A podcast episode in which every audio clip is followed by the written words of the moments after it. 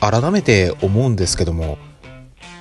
私、あ、まあ、落書きの黒でございますけども、あ5分ほどお付き合いいただきたいんですけども、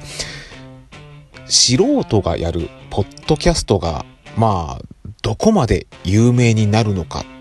ていう、そこのジレンマ？うーん。まあ、なんかもう半分プロなんじゃね？この人たちみたいな、そういう人気ポッドキャスト番組いろいろありますけども、まあその中でね、私が一番敬愛しているのが、営農とサブカルというポッドキャストをやっているジョンさんですね。まあ、この方のね、そのありとあらゆるサブカル的なコンテンツを農業的描写で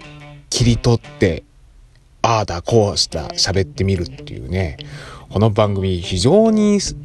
なんか目から鱗なね。アイディアとか考察がねポンポンって出てくるっていうね、うん、毎度毎度聞いてて楽しいんですけども。でそのコンテンツがねあの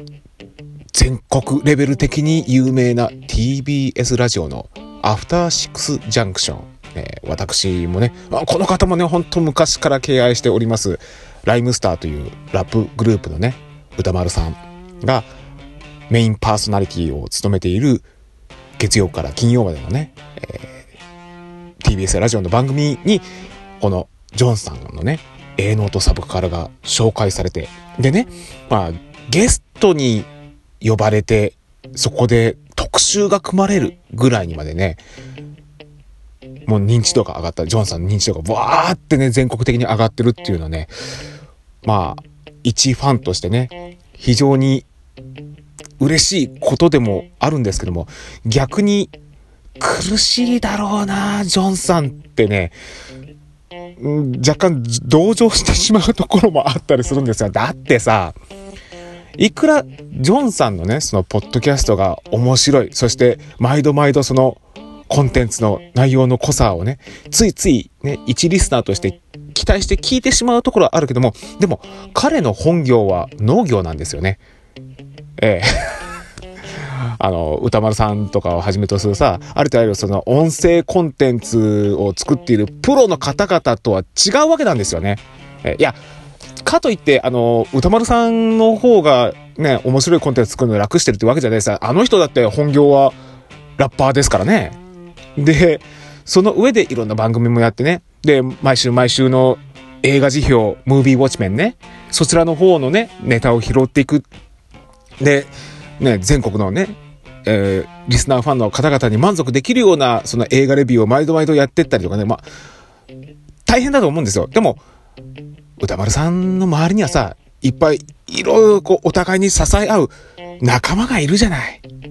ねえ。その仲間を通してこう刺激をね、その実際のオンエアの裏側でね、こう刺激を与え合うことによって、いろんなアイデアがさらに生まれたりとかできているわけじゃないですか。でも、ジョンさん、それ全部一人でやってんですよ。これは辛い。さらに、農業っていうのはさ、繁忙期とかめちゃめちゃ忙しいわけですよね。えー、私も畜産業やってる身としてはね、それ本当にわかるんですよ。で、しかもさ、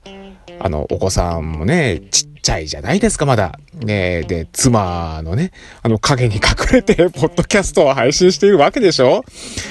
その肩身の狭さたるや、その上でね、あれだけ内容の濃いポッドキャスト番組をやるっていうのはね、ね、で、私もね、あの、ツイッターの方でもね、ジョンさんをフォローしてますけどね、最近のジョンさんのね、ツイッターの内容がね、もう苦悩に満ち溢れているっていうかね。いや、まあ、あのー旗から聞いてる私としてはね、若干その、なんかその苦悩すら、なんかエンターテインメントになっちゃってんですけどね。ああ、ジョンさん苦しいだろうなと思いながらね、こう、どっかしらでね、うんうん、あこの苦しみの中からまた面白いネタが出てくるんだろうなとかっていうのとかね。うん、ああ、うん。まあ、とにかくですよ。もう、もう今、エヴァンゲリオンとタナダンの 話はしたくないっていうねツイートをね、今朝ちょろっと見かけてね、あの、つい喋りたくなっちゃったわけなんですけどね、今朝は。いや、本当に大変だよね。もう本当に、あの、お疲れ様です。